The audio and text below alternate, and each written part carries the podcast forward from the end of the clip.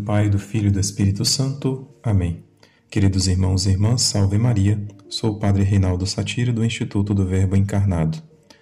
Nestes oito versículos do capítulo 17 do Evangelho de São João que temos na liturgia de hoje, que são a revelação daquela belíssima e importantíssima oração que nosso Senhor, nosso bom pastor, nosso sumos e eterno sacerdote faz em favor daqueles que são seus, temos dois verbos que se repetem algumas vezes, o que nos leva a entender que se tratam de coisas muito importantes: o verbo guardar e o verbo consagrar.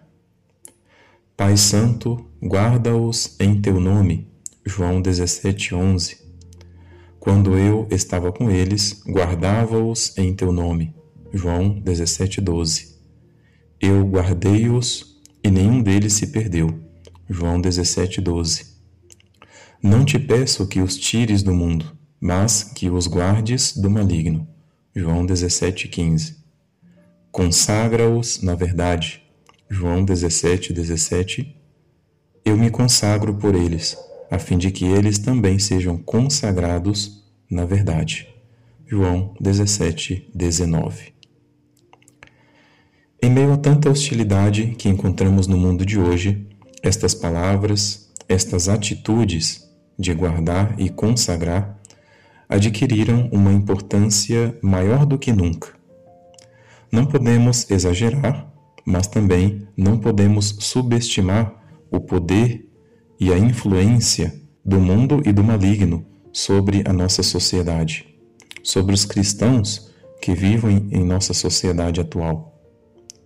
Podemos dizer com certa convicção que aqueles ou aquelas que não forem guardados e consagrados provavelmente não conseguirão suportar a força das ondas que se levantam contra a nossa pequena barca.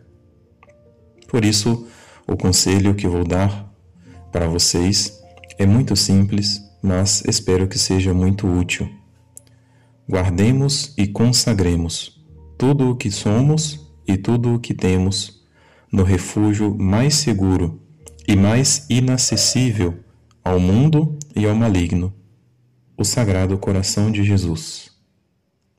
É justamente deste coração sagrado que brotou esta oração tão cheia de amor e compaixão que ouvimos neste Evangelho.